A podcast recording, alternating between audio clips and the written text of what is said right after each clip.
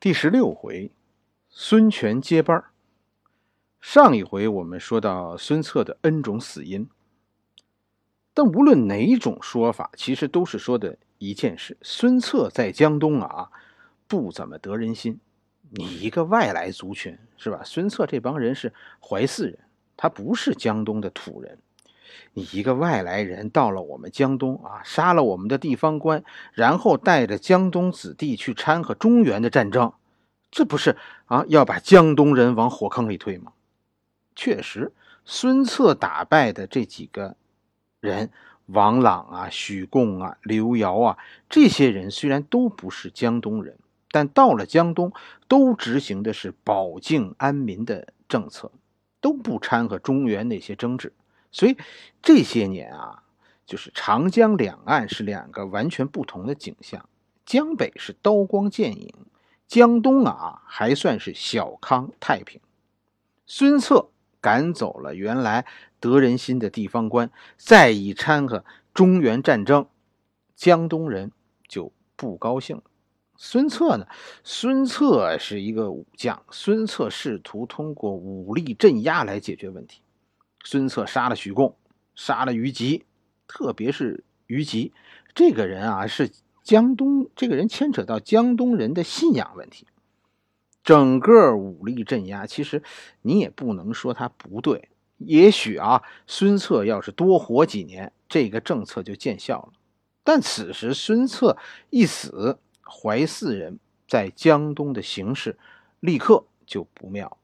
孙策临死前对此心知肚明，所以孙策给弟弟留下一句话。孙策怎么说的？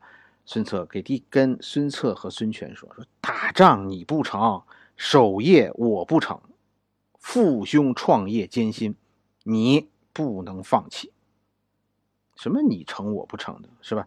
这实际上是告诉孙权，死守江东，少出去惹事儿，希望你啊。”改变一下国策，走守业的道路，别走我这条打天下的道路了。孙权听懂了，以后就是按照哥哥说的执行的。孙策据说和张昭还有一番这个秘密谈话。孙策是怎么和张昭说的呢？孙策说：“若仲谋不认事者，仲谋就是指孙权，孙仲谋，君便自取之。”正负不克节，缓步西归，一无所虑。这句话怎么解释？在史家是有争论的。争论的焦点就是西归。西归是什么意思？有人说西归就是去江北发展，站不住脚就走呗，回老家去。但我觉得不是这么讲。一无所虑，你注意到这句话了吗？这似乎是说西归啊，是一个会引起思想分化的事情，会有人想不通，甚至于担心像张昭这些人会出来反对。如果西归，我们说是指去江北发展，那这句话说不通。你在江东都站不住脚了，还有什么顾虑呢？这是生存问题，这不存在分歧。这句话，我觉得其实他。应该的意思，西归指的是降曹，投降曹操，宁肯归顺曹操，也要在江东立足。这符合孙策的性格，铁了心了，一定要和江东的这些反对势力较劲到底。你再想想，孙策和他弟弟说的那句话，也只有是说铁了心要在江东立足，才会让弟弟念父兄创业之艰辛。不能放弃降曹，这是孙策能接受的退路，其实也是张昭这帮江北人可以接受的想法。在这些人的心中，江东人和江北人的斗争才是主旋律。后来赤壁之战中，张昭才会选择投降。这个念头不是那时候才有的，这个降曹的念头是一直就有的，甚至于赤壁之战降曹。这只是在执行孙策的遗言。孙策还有第三句遗言，就是啊，我们前面讲过的“内事不决问张昭，外事不决问周瑜”。我们前面有过关于这句话的解释呢，是吧？孙策是将张昭和周瑜作为托孤的人，这两个人其实是一派的，他们都是江北派的。更主要的是，这两个人和孙策的想法是一样的，他们都是统一派的，是诸侯派。他们一直，我们这现在啊，一直其实还没有仔细说这个周瑜。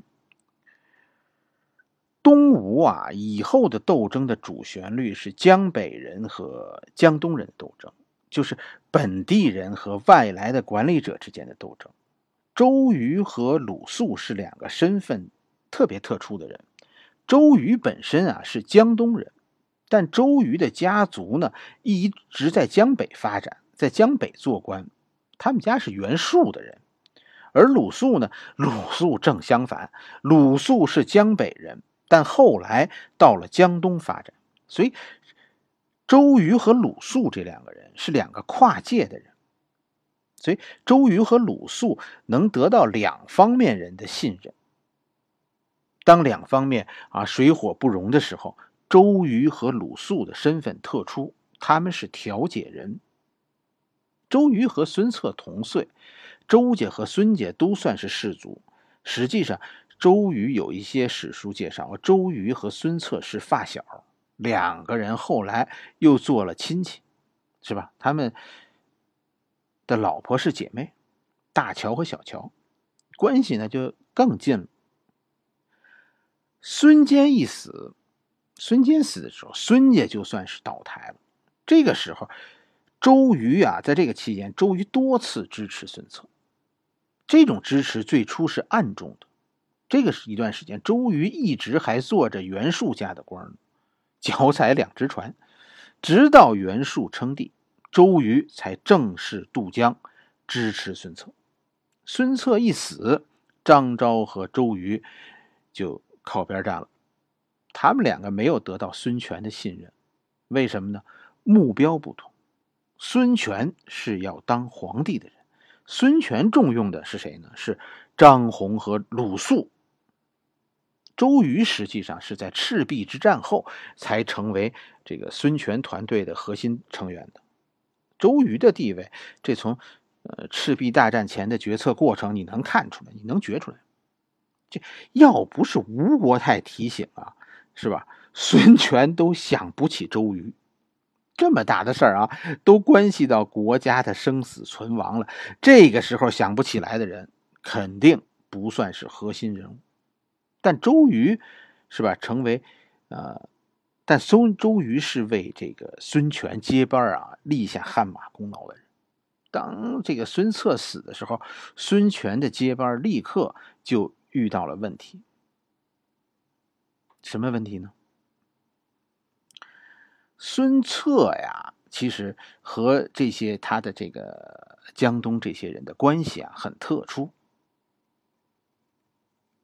很多呀，这些跟随孙策的人都是孙坚的老部下，很多人都是官员，而且这些官有袁术封的，也有曹操封的，但有一个基本上都算是朝廷的官。孙策活着的时候和这些人都是按朋友处的。孙策这个人很豪爽，很随便，这个君臣的名分并不那么清楚。什么意思呢？就是说，这些人觉得孙策是哥们儿，是盟主，但不是君王，所以一连好几天都没有人给孙权行君臣礼。孙权这个君主的地位，在孙策死后就很悬了。大家要是不承认，这孙权能不能接班，这就是问题了。这个时候，周瑜到了，周瑜带来了一班武将。程普啊，黄盖这帮人，他们是这才听说孙策死了，急急火火的跑来的。一进门，孙权第一个就周瑜啊，第一个就给孙权行君臣的三拜九叩大礼。这样的大礼，孙权都没有给孙策行过，但现在周瑜给孙权行礼了。这一班武将都跟着行礼，边上的人这么一看。才有人跟着行礼，最后，大家就算都行礼了。孙权的君主地位这才算是被确认。周瑜的大功就是从支持孙权开始的，但孙权的君主啊和孙策是不同的，孙权更像孙坚，是吧？你看《三国演义》的时候，十八路诸侯伐董卓，是吧？发现了传国玉玺，孙坚怎么做？藏起来了，对吧？孙坚是有想法的，是有当皇帝的想法，而孙策呢？孙策把玉玺送给了袁术，换了一千兵。孙策是不想当皇帝，但孙权有没有当皇帝的想法呢？你看孙权的用人，孙权一上台就疏远了张昭和周瑜，重用了鲁肃，召回了张宏。鲁肃这个人，我们知道，鲁肃有一个江东版的三分天下，据说比诸葛亮的隆中对还早十年。这是一个要辅佐孙权当皇帝的人。张宏那就更不用说了，是吧？那是一个不是皇帝他不保的人。你明白了吧？孙权是要当皇帝的，这哥俩的想法不大一样，也就是这个原因导致了这一班臣子的起起落落。好了，这一回我们就说到这里。